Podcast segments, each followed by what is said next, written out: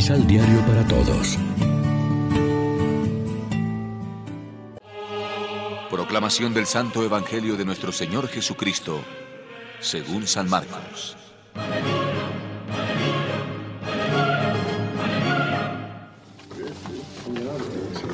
Después de esto, Jesús y sus discípulos fueron a los caseríos cercanos al pueblo de Cesarea de Filipo. En el camino Jesús les preguntó, ¿Qué dice la gente acerca de mí? Algunos dicen que eres Juan el Bautista. Otros dicen que eres el profeta Elías. Hay otros que piensan que eres alguno de los profetas. Entonces Jesús les preguntó, ¿Y ustedes qué opinan? ¿Quién soy yo? Y Pedro contestó, Tú eres el Mesías. Jesús les ordenó que no le contaran a nadie que él era el Mesías. Jesús habla de su muerte. Jesús comenzó a anunciar a sus discípulos lo que le iba a pasar. Yo, el Hijo del Hombre, voy a sufrir mucho. Seré rechazado por los líderes del pueblo, por los sacerdotes principales y por los maestros de la ley.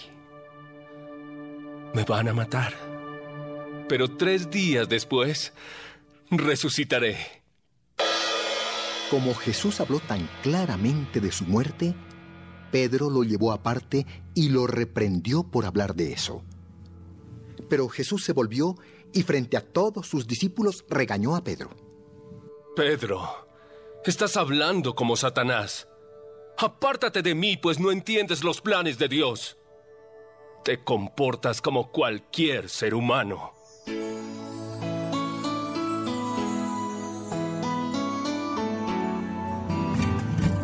Lección Divina Amigos, ¿qué tal?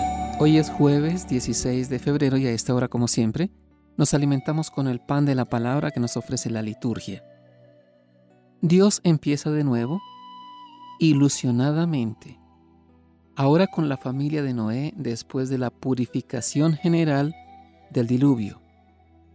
No tenemos a Dios en contra, siempre a favor. A pesar de todo el mal que hemos hecho, nos sigue amando y concediendo un voto de confianza. Pero es bueno que recordemos seriamente que en su alianza con la humanidad, Dios nos exige una cosa importante, que respetemos a nuestros hermanos porque cada uno de ellos es imagen de Dios. Después del asesinato de Abel que representaba toda la maldad del corazón humano, Dios para su nueva humanidad quiere un corazón nuevo que respete no solo la vida, sino también el honor y el bienestar del hermano. Faltar al hermano va a ser desde ahora faltarle al Dios mismo. Y si esto quedó claro en la alianza con Noé, mucho más en la de Jesús, a mí me lo hicieron. Nosotros creemos en Jesús como Mesías y como Hijo de Dios. En la encuesta que el mismo Jesús suscita, nosotros estaríamos claramente entre los que han captado la identidad de su persona y no solo su carácter de profeta. Nos hemos definido hace tiempo y hemos tomado partido por él. Pero a continuación podemos preguntarnos con humildad si de veras aceptamos a Jesús en toda su profundidad o con una selección de aspectos según nuestro gusto, como hacían los apóstoles. Claro que sabemos que Jesús es el Hijo de Dios. Entre otras cosas, Marcos nos lo ha dicho desde la primera página. Pero una cosa es saber y otra cosa aceptar su persona juntamente con su doctrina y su estilo de vida, incluida la cruz, con total coherencia. Pero no solo tenemos que aceptarlo como Mesías, sino también como Mesías que va a entregar su vida por los demás. Mañana nos dirá que acogerle a Él es acogerlo con su cruz, con su misterio pascual de muerte y resurrección. También para nuestra vida de seguidores suyos, que cargue con su cruz y me siga. Reflexionemos.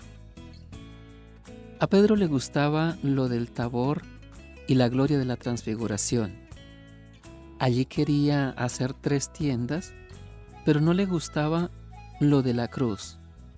¿Hacemos nosotros algo semejante? ¿Merecemos también nosotros el reproche de que pensamos como los hombres y no como Dios?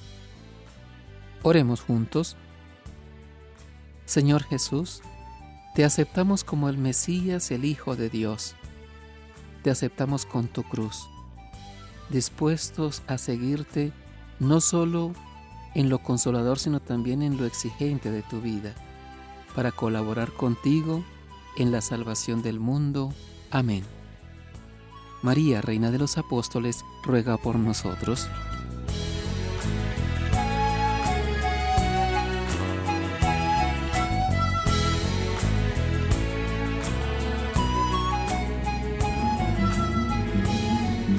Complementa los ocho pasos de la Alexio Divina adquiriendo el emisal Pan de la Palabra en Librería San Pablo o distribuidores.